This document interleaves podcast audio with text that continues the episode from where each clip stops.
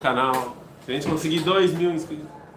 Assim, voltamos. Então, assim, a gente voltou com as nossas aulas e vamos estudar o Rav Kuk. Rav Kuk, Orota Tchuvá. E antes de. Eu vou, assim, eu vou. Como é Elul, todo mundo fala de Tchuvá, eu vou fazer uma pequena introdução sobre é, o mundo da Tchuvá. E aí a gente vai entrar no livro do Rav Kuk. Esse livro do Rav Kuk ele foi escrito em várias é, etapas.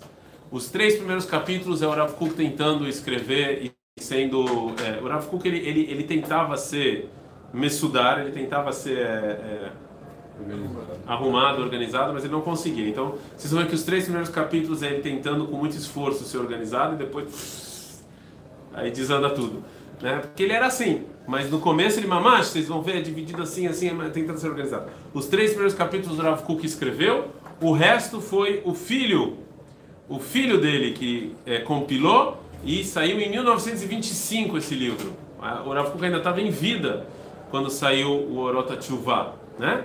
Ele ainda estava em vida e é, e desde então ele na verdade queria escrever uma igeret, uma carta, não era um livro. Quando ele começou Falou, vou escrever uma, uma carta, não um livro. Só que aí as coisas foram indo, foram andando, ah, ele acabou escrevendo o livro. Certo?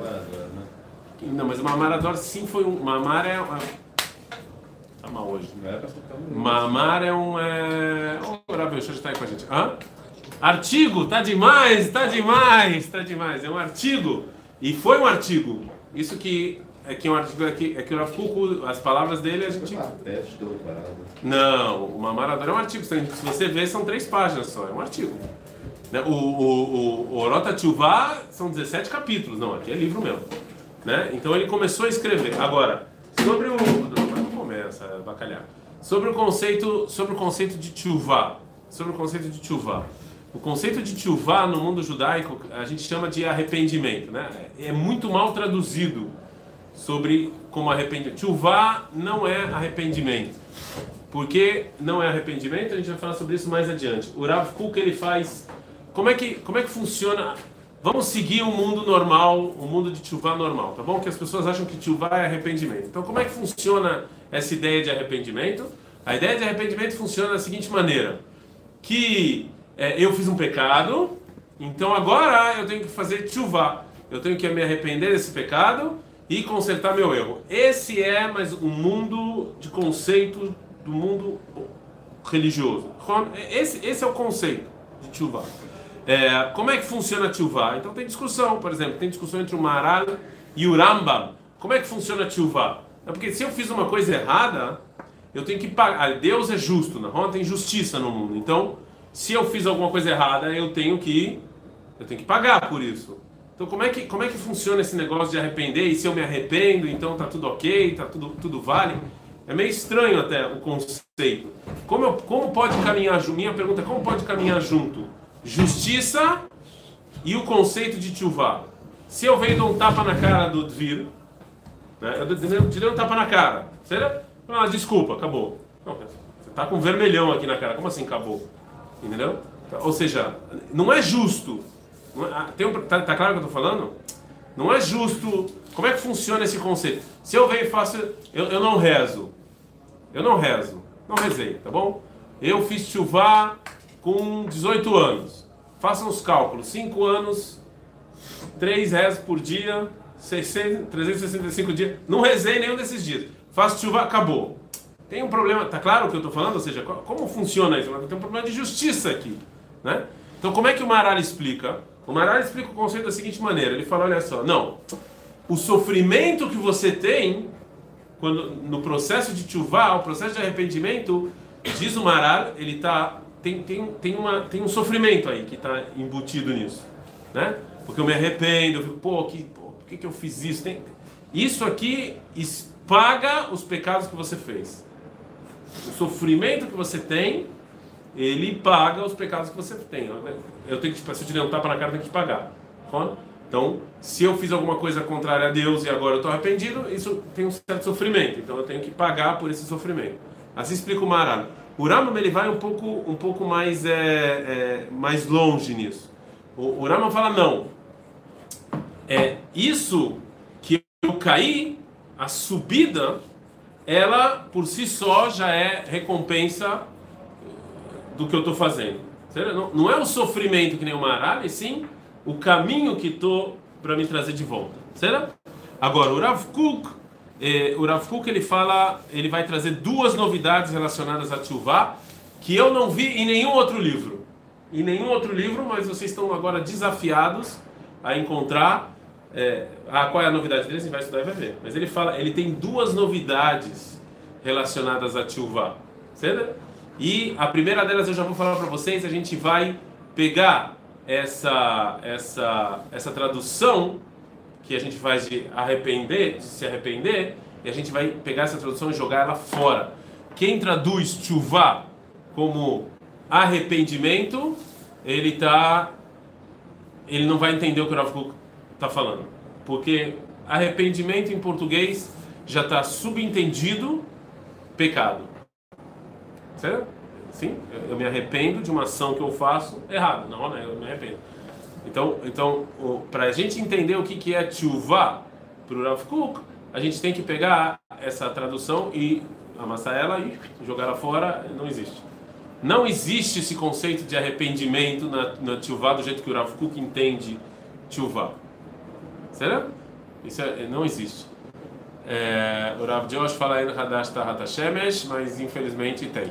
É, é, então assim, pega esse conceito e, e joga fora. Será? Não é, não é, não é. E segunda coisa que vocês têm que entender é que o Rav Kuk é, é, ele vai, ele vai, ele vai inovar no conceito de Tchuvah é que ele vai falar o seguinte: é, esse conceito de Tchuvá, ele, te, ele precisa ter uma releitura para ele ser relevante para o povo judeu hoje em dia.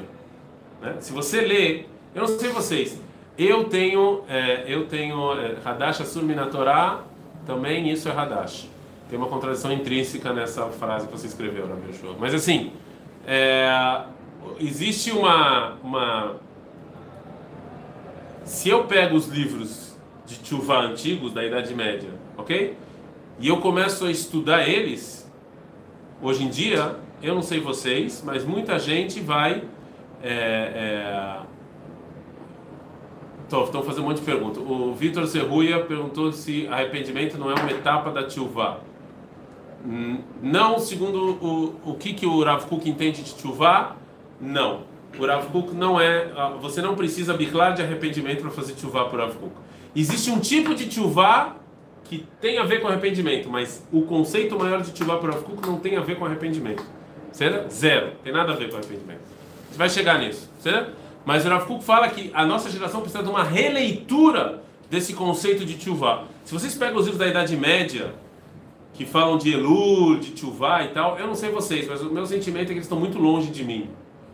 Tem livro que fala, inclusive, que você tem que se... Não sei se vocês já viram, você tem que se bater. Já viram isso? É óbvio. É uma coisa, já viu, não? É uma, é, é uma coisa meio estranha. Tem isso? Pra, tem, tem, tem. Eu não, eu não sei qual é a fonte disso, mas acho que até o Oremar traz isso. O Oremar traz isso. Você fazia isso. Você se espancava. Não podia me bater nele. Seu irmão pediu para você bater nele. É, você está ao vivo, você quer negócio, realmente constranger seu irmão dessa maneira. Tem negócio de rabar, é sério, de. Negócio de rabar, eu não sei. É, é, é que puro, tem que fazer alguma coisa aqui, tem que fazer um passou. Ver o Ravon, ver Caperavon. É, isso, isso. Não, não batia porque não batia nele, mas tinha um, gesto que podia fazer. Como é óbvio, se meu irmão pedisse para eu bater nele, eu ia espancar meu irmão. é? A melhor coisa do mundo me bate, sem problemas. Batei, batei. Tem, eu tô falando tem, tem. Eu não se bater, você Eu ia falar para uma pessoa normal. Agora que você trouxe isso, eu não vou mais usar a palavra normal. Mas vou usar uma outra palavra, vou tentar procurar uma outra palavra. Uma pessoa. para a maior parte das pessoas, isso soa estranho. Como assim? Você bater, se, bater, se auto-afligir? Não se auto-afligir. Aquela bagulho de você sentir dor. Por quê? Pra Arrependimento, tipo, sofrimento. Fez sofrer pra. pra... Oh, mas olha só o que você está falando, de novo, então olha não, só. Não, não concordo com isso, falando que meu irmão fazia. Então, o Rav Josh trouxe aqui que tem arte da Idade Média, tem Marzorina, as pessoas se, se dando chibatadas, se autoflagelando. De novo, você, você veio de, uma, de um certo background, tá bom? Para a maior parte das pessoas isso não é estranho. Não soa estranho. É estranho. Ou seja, para eu fazer tchuvá, eu tenho que sofrer, eu tenho que me autoflagelar eu tenho que me bater, eu tenho que porque senão, então assim, o Rav Kuk ele entende que esse tipo de literatura, ele não está falando que você não tem que estudar isso, tá bom? Não é que a, a gente renega toda a história judaica e, e a gente não estuda mais esse tipo de livro. A gente estuda esse tipo de livro, mas esse tipo de livro ele já não é mais, ele já não é mais, é, é, não é prático. Para a maior parte das pessoas hoje em dia, quando você lê isso, você mais afasta do que aproxima. Se eu chego para o meu filho hoje, que nasceu numa família religiosa, eu acho, mais ou menos, e começa a falar para ele que ele tem que se autoflagelar e se espancar, não é, não é, ele pode, a gente pode estudar isso como história, entendeu? Ou, ou como talvez um conselho para determinado tipo de pessoas, mas, mas como a, a, geração não funciona mais esse tipo de coisa, tá claro o que eu estou falando? Sim? Então o Rav Kuk, ele vai, ele vai trazer um novo conceito de Tchuvá, ele vai falar que para nossa geração a gente tem que entender e estudar a Tchuvá de uma maneira diferente do que foi feito nas outras gerações. Isso tem a ver com uma Maradora que a gente estudou, eu não vou entrar nisso agora. Né? Isso eu não vou, eu não vou, é, eu não vou entrar nesse. Tá, tá claro isso que eu estou falando? Sim ou não? E a fé. Antes, mais uma introdução, antes da gente começar a ler a Ptichá do Rav Kuk, né? Antes do Perekalef, a Ptichá do Rav Kuk. É, o que, o que Deus, qual foi a primeira coisa que Deus é, então, antes disso, vamos falar sobre como, como vem a palavra tshuva no Tanakh. Vamos voltar para a Bíblia. Vamos voltar para o Tanakh. Né? Como está escrito a palavra tshuva? Não está escrito a palavra tshuva. Tafshin vav. Tafshin oyafé. Que palavra está escrito? Shavu. Mas essa música que você cantou, e é importantíssimo, essa música que você cantou não tem a ver com tshuva. O que é Shavu banim ligvulam? torna os filhos para os seus solteiros. E a fé não. Então, e, e chuva, Israel, El Hashem. Não? Chuva. Chuva no sentido de você retornar. Então, não é arrependimento, e sim é retorno. Agora, por que, que isso é importantíssimo você mudar essa definição? É, porque é, o, que, o que Deus criou primeiro no mundo, não, não em termos de tempo, tá bom? Tempo não importa. Não, não, não é tempo, eu não estou falando aqui de tempo, estou falando de importância. O povo judeu ou a Torá? A Torá é mais importante que o povo judeu? Não de tempo. Não estou falando em. Estou falando antes de importância. O que, que, é mais importante, a Torá ou o povo judeu? Como é que você sabe? Quem quebrou as Quem? E a fé. Moshe Rabbeinu, estava escrito na Torá que quem faz idolatria morre. O povo judeu fez idolatria, o que, que Moshe fez? Quebrou a Torá. Certo? Então, o povo judeu é mais importante que a Torá. Né? Então, Deus fala com o povo judeu. Certo? Agora, o Midrash conta o seguinte: o Midrash fala o seguinte, que Deus tentou criar o um mundo várias vezes e não funcionou. Só funcionou, e aí Deus criou a Tchuvá e o mundo funcionou. O que, que o Midrash está falando? Que a Tchuvá vem inclusive antes do povo judeu, em termos de importância. A coisa mais importante que tem é, é o retorno e depois o povo judeu. Ainda que para Aristo isso é uma, um absurdo, porque como é que retornar é movimento, sim? Retornar é movimento. Então como é que você vai se movimentar se você não tem nada ainda? Não, Michele, eu não vou entrar nessa, nessa, nessa, nessa, nesse problema filosófico, tá bom? Mas só, tá claro isso?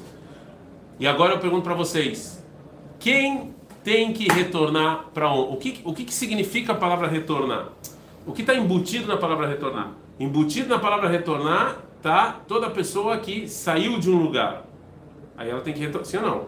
Se eu, vocês saíram de casa, então vocês vão voltar para casa em algum momento. Tá bom? Vocês retornam quando você sai.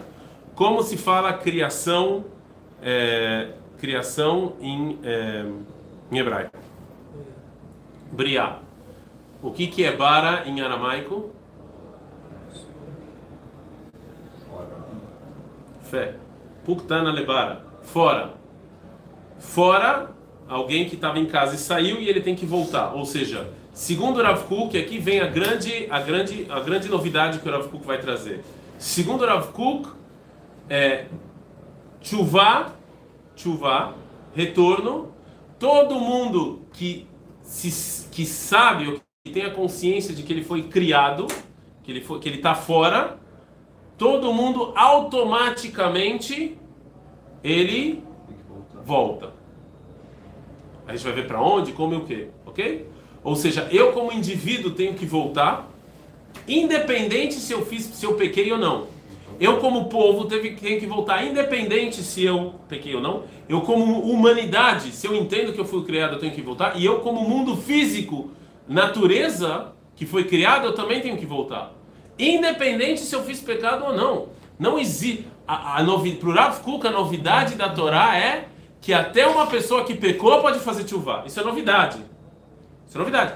Mas isso que eu tenho que retornar é, se eu sei que eu fui criado, automaticamente falando, eu tenho que retornar. Acabou, ponto final. Não entendeu? Qual é a novidade? Alguém, alguém que... Você não. alguém que pecou Você, particular, mas- a novidade da Torá é que mesmo se você pecou, você ainda pode fazer chuva. Isso é novidade.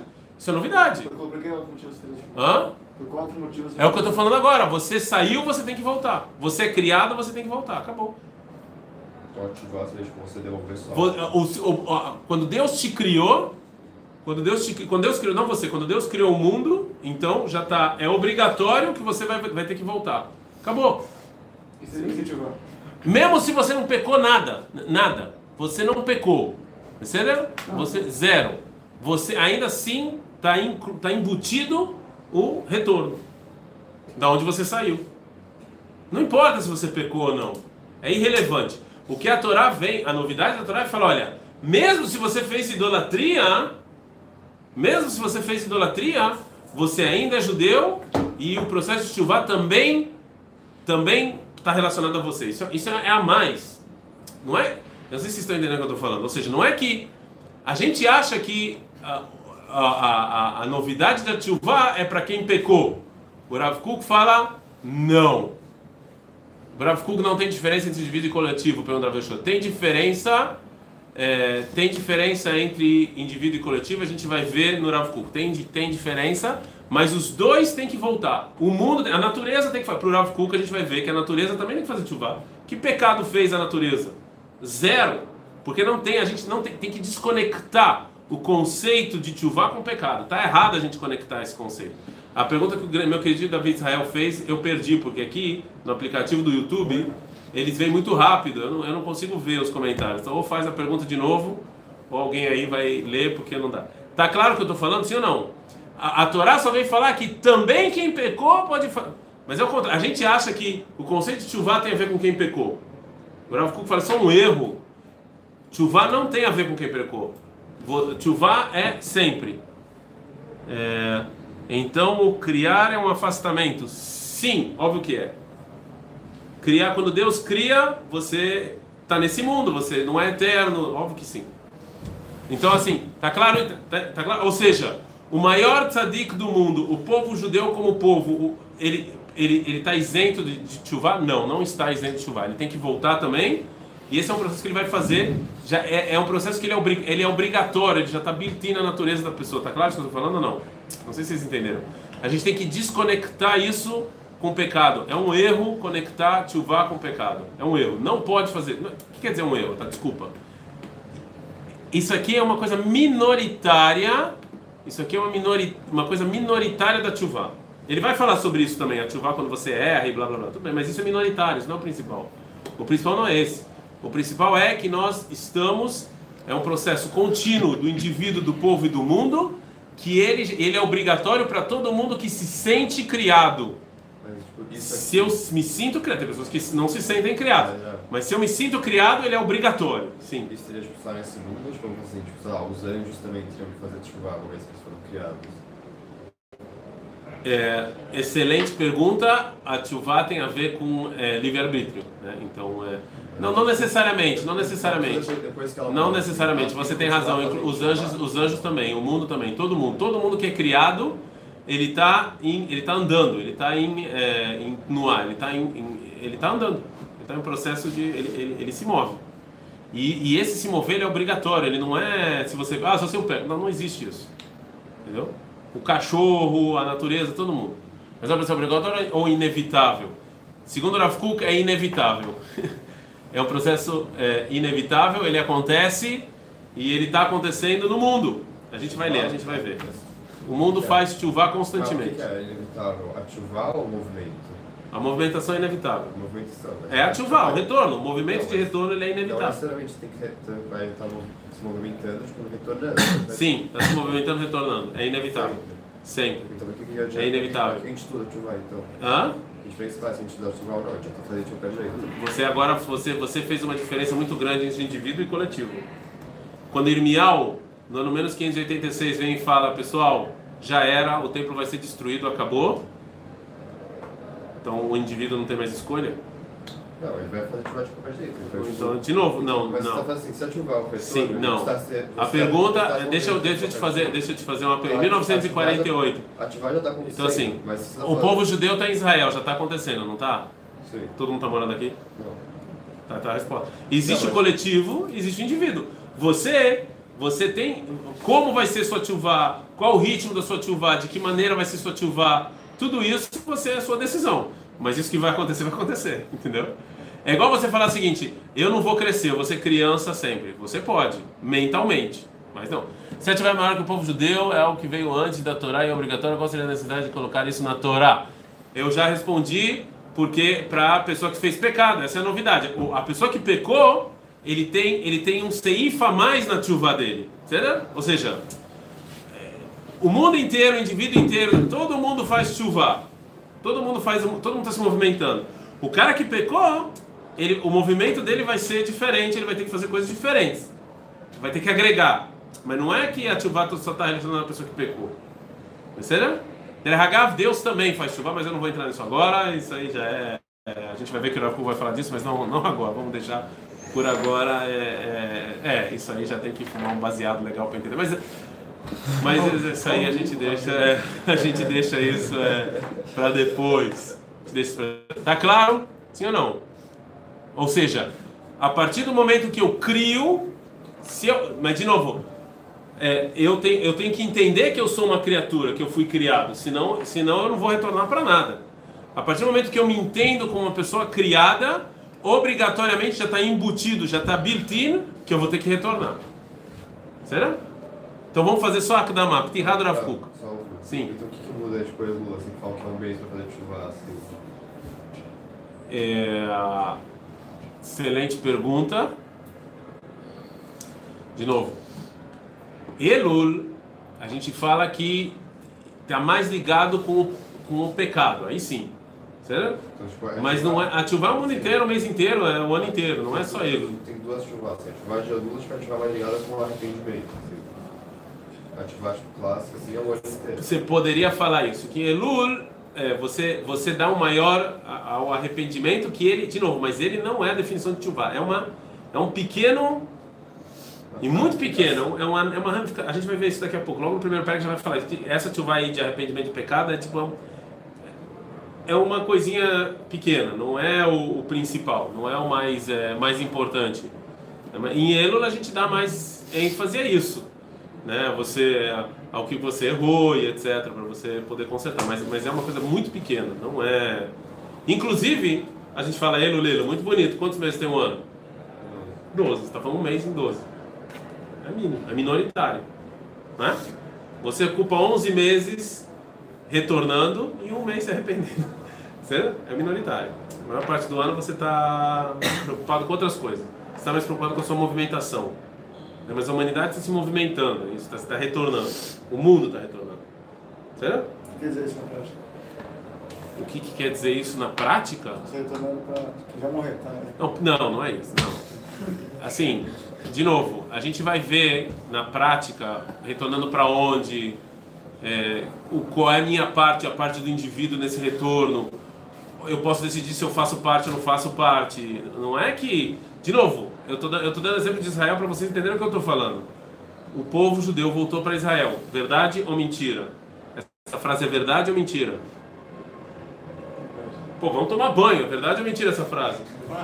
É óbvio que é verdade. O povo judeu voltou para. Tem 8 milhões de judeus em Israel. Todo o povo judeu voltou para Israel? Não, teve pessoas que escolheram não voltar.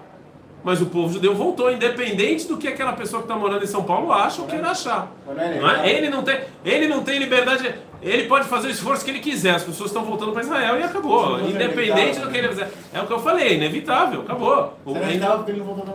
Aí você vai perguntar para ele. Ele decidiu, de novo, existe o indivíduo, existe o coletivo, ok? Existe o indivíduo, existe o coletivo. O coletivo, o povo judeu voltou para Israel. Se o indivíduo quer fazer parte do processo, é decisão dele. Eu, por isso que eu trouxe o exemplo de Irmial. Irmial, no menos 586, ele fala: o templo vai ser destruído. Israel e Eudá vai ser destruída. Não tem livre-arbítrio. Se o, se o Michel tivesse vivo naquela época, não importa o que você fizer. Fez chuvar, não fez chuvar, o templo vai ser destruído. Ah, mas então qual é o papel do indivíduo quando tem um decreto coletivo? Não, você, você tem um papel, mas você não vai conseguir mudar isso. Entendeu? Onde ele falou isso, meu querido? Ele não falou onde. Tem, você vai, quando, quando você lê Seferenial, você vai ver que teve épocas que ele falou e teve épocas que ele não falou mais. Ele falou, não adianta nada, acabou, vai ser destruído. ah, então para que, que serve isso? Tem um tempo que o indivíduo pode mudar, tipo, uma, uma, uma. Isso, isso é uma excelente pergunta que tem a ver com o livre-arbítrio que já sai do, do ramo de Orot Tshuva. Ou seja, o, será. Eu vou, vamos dar um exemplo de Yom Kippur. Eu não sei porque está sendo tão difícil para vocês entenderem isso. Em Yom Kippur, não, porque vocês fazem isso todo ano. Eu acho que talvez vocês não entendem o significado que vocês fazem todo ano. Todo ano depois de Yom Kippur, todo ano depois de Yom Kippur, todo mundo sai feliz, e a Mishnah fala, a que a Mishnah fala, não tinha dias felizes para o povo judeu, como Yom Kippur e 15 de Av. Como não? A Mishnah fala. Yamim Tovim, Beseder. Dias bons como 15 de, de Av e Yom Kippur. Ron? Por que Yom Kippur? A Mishnah fala. É, por quê? Mas quem não fez chuva? Como a Mishnah pode falar um negócio desse? Como não sabe? Então por que a Mishnah falou? A Mishnah devia estar escrito assim, né? Claro, a, a, Mishnah, ah, eita, a Mishnah devia estar escrito assim. O dia Yom Kippur se, será um dia feliz se todo mundo se arrepender. Mas não é o que a Mishnah fala. A Mishnah garante. A Mishnah garante. A, a Mishnah garante. Eu vou falar sobre isso. Isso não tem a ver com se se arrepende ou não. A Mishnah garante. A Mishnah garante que o povo judeu, como povo, vai ser perdoado e vai ter mais um ano de vida. Como é que a Mishnah pode garantir um negócio desse? Porque tem, tem diferença entre o coletivo e o indivíduo. O indivíduo pode decidir se ele quer se arrepender ou não. Mas o coletivo vai ser perdoado, ponto final. O povo judeu vai continuar existindo, acabou. Yom Kippur, Zé. Mas se eu vou decidir fazer. O trem está andando. Eu posso entrar ou não entrar. Mas o trem vai andar. Tá claro isso? Eu posso não entrar, eu posso tentar atrapalhar, eu posso tentar segurar o trem. Eu posso, mas ele vai andar. E aí você decide se você quer fazer parte ou não, ou não quer fazer parte. Você quer ficar segurando o trem. Sério, pode ser. Isso também acontece pro lado ruim, não só pro lado bom. Vocês foram para Tzfat nas férias. Em Tzfat, o, lá, o, o, no século XV, teve um movimento sionista muito grande para trazer o povo judeu, que não deu certo. Não deu certo. Ah, então isso foi inútil, não estou falando isso, estou falando que no, no, final não foi, esse não, não era o momento, aí o povo não voltou, acabou. Mas olha só.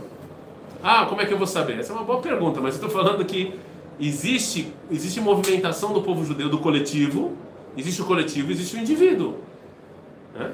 O, o mundo hoje é democrático, não é? O mundo, o coletivo, ele é democrático. Se tem algum fascista, o problema é dele, o mundo é democrático. Não. Ele pode escolher fazer parte ou ficar lá batendo a cabeça na parede e falar que não, fascista. Mas o mundo é democrático. A fissão do mundo é democrática. Tá claro o que eu estou falando? Existe o coletivo, existe o indivíduo. Né? Sim ou, não sei, eu não, eu não achei nenhum conceito. O Rav fala a mesma coisa da Tchuvá. O mundo está retornando, Zeu. O indivíduo, ok.